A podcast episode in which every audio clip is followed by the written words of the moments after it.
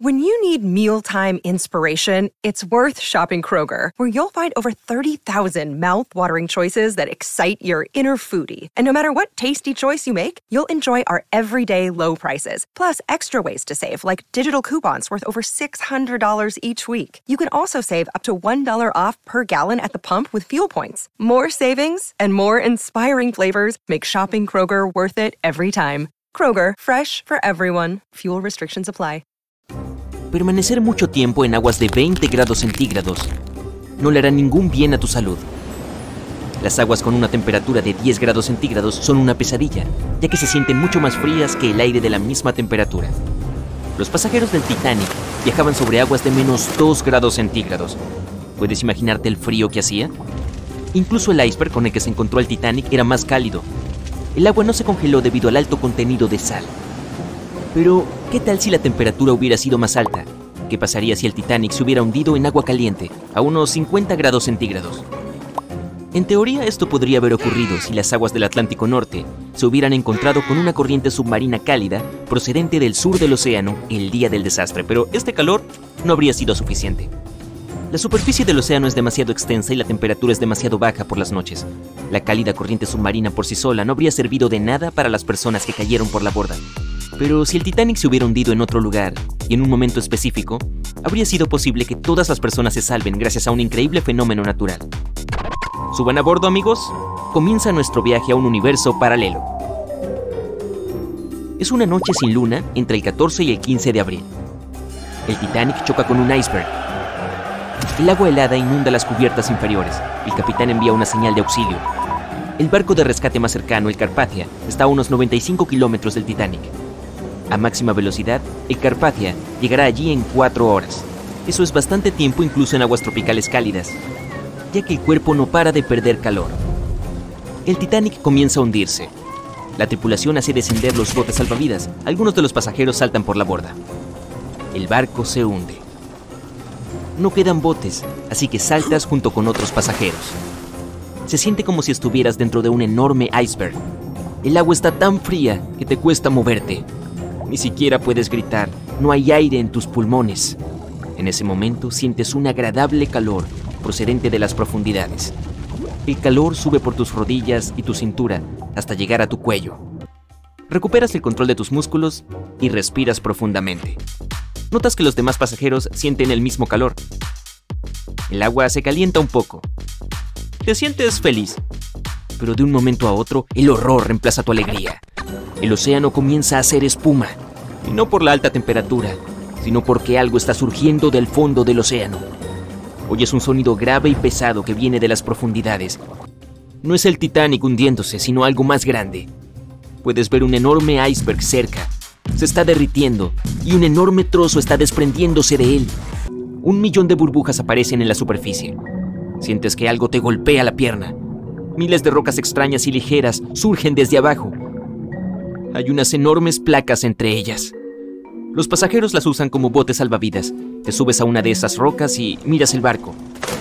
No está hundiéndose, el agua está burbujeando y lo empuja hacia arriba. Tomas una de las pequeñas rocas y entiendes todo. Es Pumita. Un volcán submarino ha entrado en erupción justo debajo del barco. Miles de toneladas de roca volcánica están flotando hacia la superficie. Cuando entra en erupción, su magma sacude toda la zona, calienta el agua y destruye el fondo marino. Pero no sucede nada destructivo en la superficie.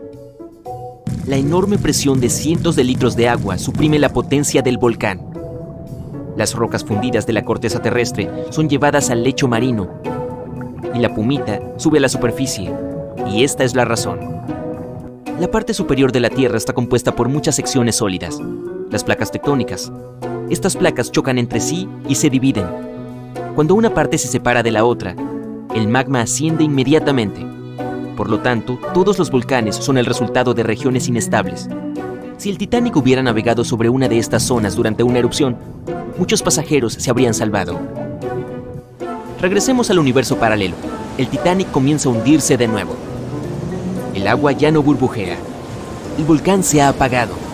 En cuestión de segundos, el océano vuelve a estar helado. Afortunadamente tienes tu bote salvavidas de pumita.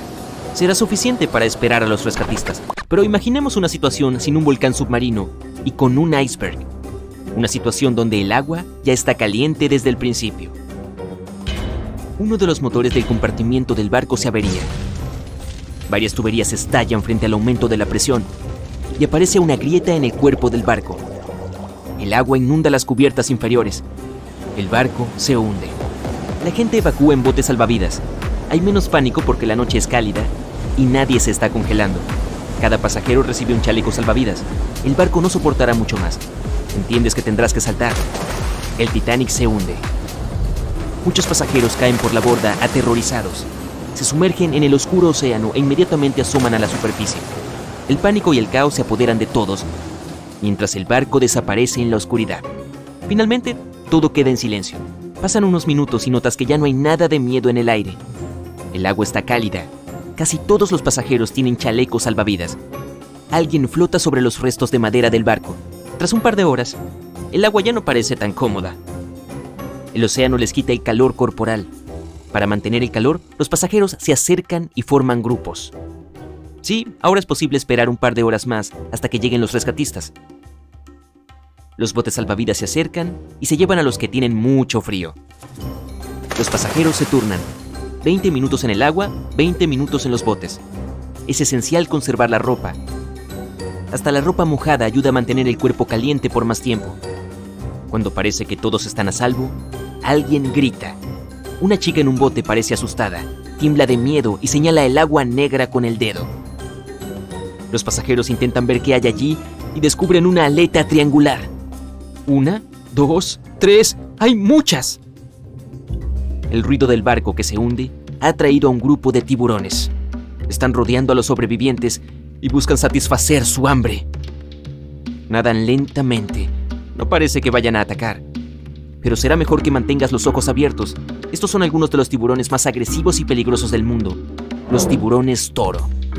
Pueden ser ágiles, rápidos e impredecibles. No nadan en las aguas frías del Atlántico pero el agua de este universo paralelo es perfecta para ellos. Los tiburones son fuertes y robustos, y crean la ilusión de lentitud para relajar a sus presas. Se los llama tiburones toro por su nariz corta y sin punta como la de un toro. Les gusta golpear a un objetivo o a otros tiburones con la frente. Varios peces embisten los botes. Alguien cae al agua. Afortunadamente los demás lo ayudan a regresar a bordo. Los tiburones no se retiran. El aire se llena de caos y pánico. Las personas gritan y golpean el agua con los remos para ahuyentar la amenaza. Pero no sirve de nada. Uno de los tiburones abre su boca llena de dientes y se aferra a un bote.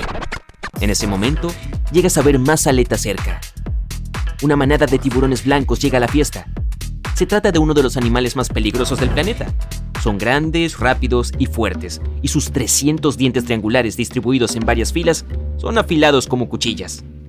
Los tiburones blancos nadan alrededor de los botes y ahuyentan a los tiburones toro. Te caes de tu bote y ves una gran aleta acercándose a ti. El miedo despierta tu instinto de supervivencia. Haces todo lo que está a tu alcance para alejarte lo más que puedas del tiburón. Por supuesto, es inútil. Él es mucho más rápido y te atrapará tarde o temprano. Sientes que tu pie toca su nariz. El otro pie se mete en su boca dentada. Gritas aterrorizado. Después de un segundo, el tiburón te suelta. Los tiburones blancos rara vez atacan a las personas. Si muerden, es solo para probarte. Después de todo, la presa favorita del tiburón son las focas. Simplemente pierde el interés si se da cuenta de que no eres una de ellas. Pero si el tiburón está hambriento, no le importa qué tipo de presa seas. Por suerte, este no es así. Los sobrevivientes de los botes tampoco tienen nada que temer. Los tiburones blancos no los atacan. Puede que empujen los botes ligeramente, pero solo para averiguar qué son. El tiburón blanco se aleja nadando, pero parece un tiburón toro y parece que está hambriento. Se acerca a ti, abre la boca y... Una fuerte bocina de barco penetra en el agua. Es el RMS Carpathia que ha venido al rescate. Los tiburones escapan asustados. Todos los pasajeros se han salvado. En nuestro universo, otro barco que se encontraba cerca podría haber salvado a los pasajeros mucho antes, pero esa es otra historia.